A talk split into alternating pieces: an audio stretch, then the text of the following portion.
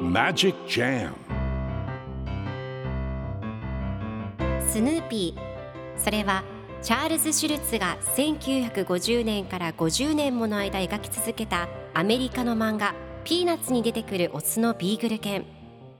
主人公の少年チャーリー・ブラウンの飼い犬です。気が弱くて自分に自信が持てないチャーリー・ブラウンをはじめいろんな個性を持つ子どもたちが織りなす人間模様に人生の哲学を感じるのは私だけでしょうか？Peanuts Dictionary. Peanuts Dictionary.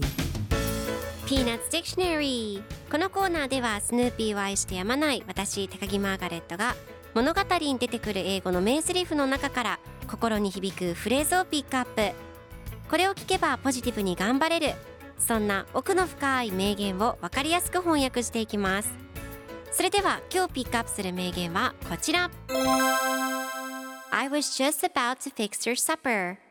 I was just about to fix your supper. ちょうど夕飯を作ろうとしていたところだよ。今日のコミックは1983年11月18日のものです。チャーリー・ブランとスヌーピーが一緒におしゃべりをしています。クッキーをたくさん持っているスヌーピーに対してチャーリー・ブラウンがチョコレートチップクッキー10個ちょうど夕飯を作ろうとしていたところだったのにと言うと次のコマではスヌーピーがこれらはただのウォーミングアップのためのクッキーさ。ウォーミングアップせずに食事をとってはならないと考えています。では今日のワンポイント英語はこちら。